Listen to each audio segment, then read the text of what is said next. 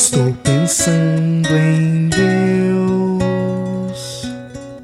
Estou pensando no amor. Minutos de Fé, com Padre Eric Simon.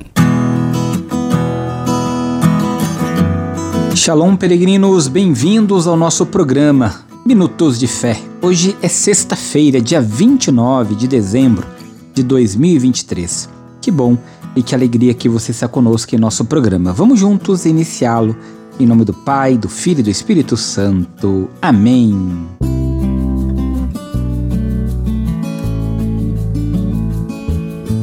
No início do nosso programa, antes de escutarmos a boa nova do Evangelho, vamos juntos fazer a invocação ao Espírito Santo. Reze comigo e peça ao Espírito Santo que venha sobre você, sobre todo o seu dia. Vinde, Espírito Santo, enchei os corações dos vossos fiéis e acendei neles o fogo do vosso amor. Enviai o vosso Espírito e tudo será criado, e renovareis a face da terra. Oremos. Ó Deus, que instruíste os corações dos vossos fiéis com a luz do Espírito Santo, fazei que apreciemos retamente todas as coisas segundo o mesmo Espírito e gozemos sempre de Sua consolação por Cristo Senhor nosso. Amém. Peregrinos, nós estamos vivendo o quinto dia da oitava de Natal e o evangelho que nós iremos escutar nesta sexta-feira, dia 29, é o evangelho de São Lucas, capítulo 2, versículos de 22 a 35. São Lucas, capítulo 2, versículos de 22 a 35.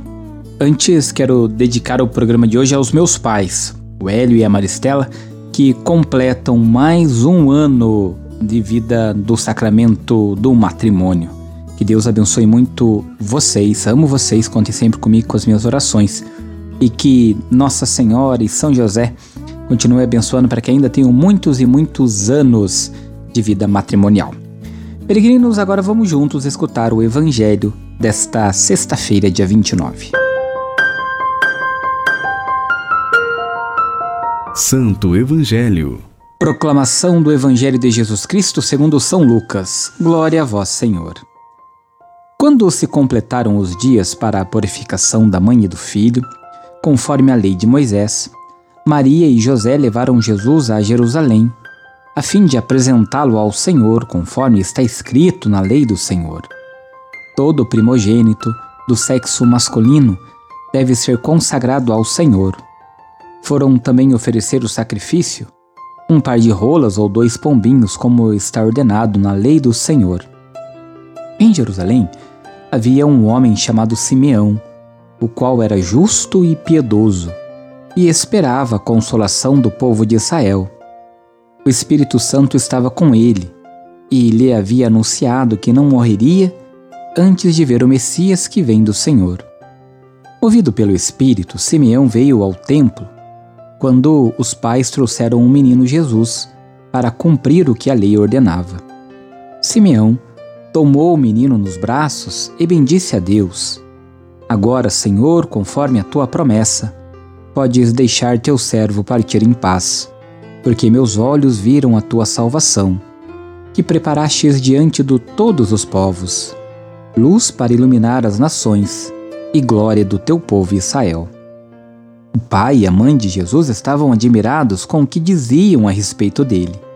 Simeão os abençoou e disse a Maria, a mãe de Jesus: Este menino vai ser causa tanto de queda como de reerguimento para muitos em Israel. Ele será um sinal de contradição. Assim, serão revelados os pensamentos de muitos corações.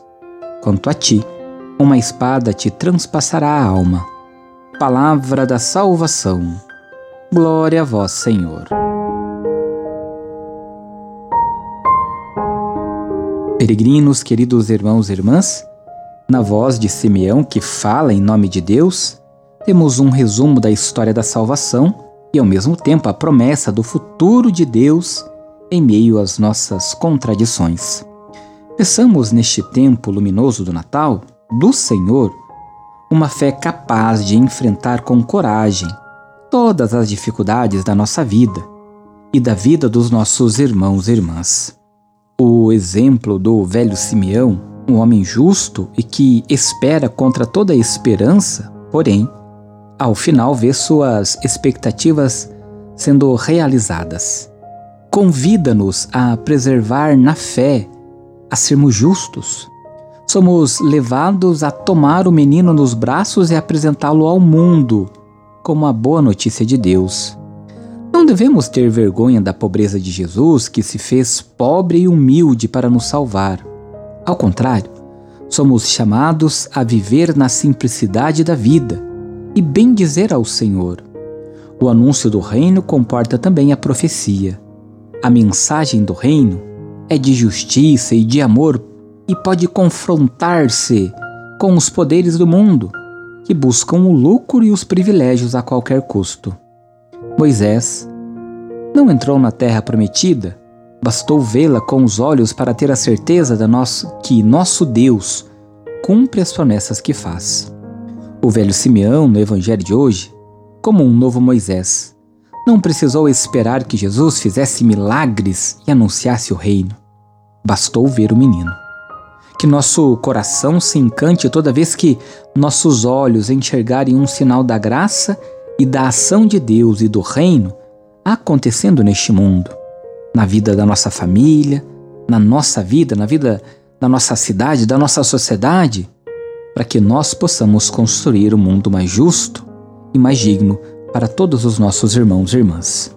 Que nós saibamos ser como Simeão, que olhou para o menino e acreditou nas graças e na obra de Deus.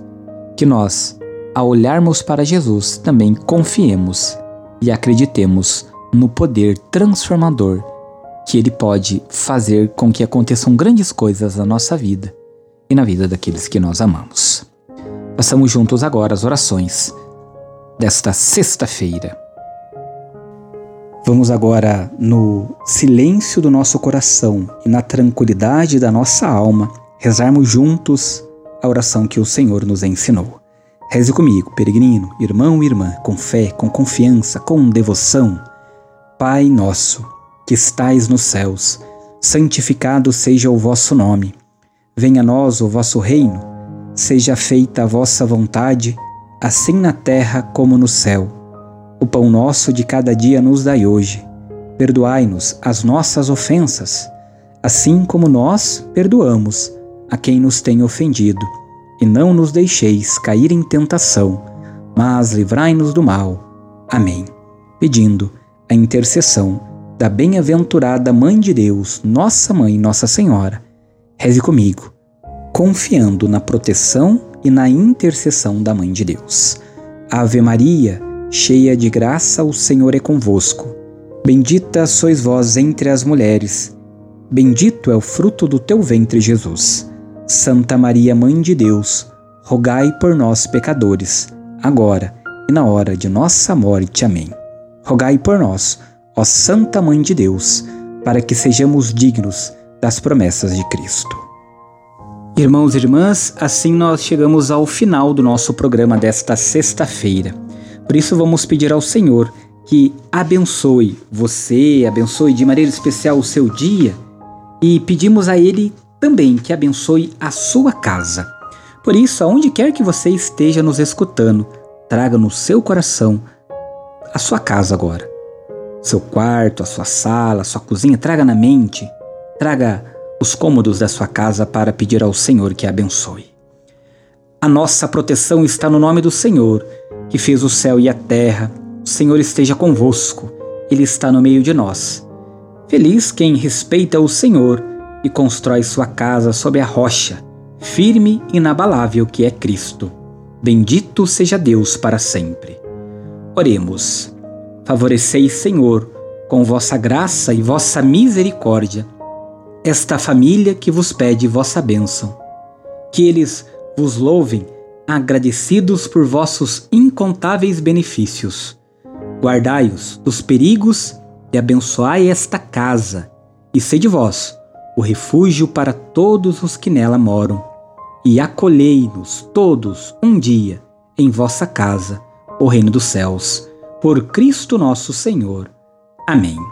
Que a paz esteja sempre nesta casa e que desça sobre ela, seus moradores, todas as pessoas que frequentam este lar e sobre vós, querido irmão e irmã, a bênção do Deus Todo-Poderoso, Pai, Filho e Espírito Santo.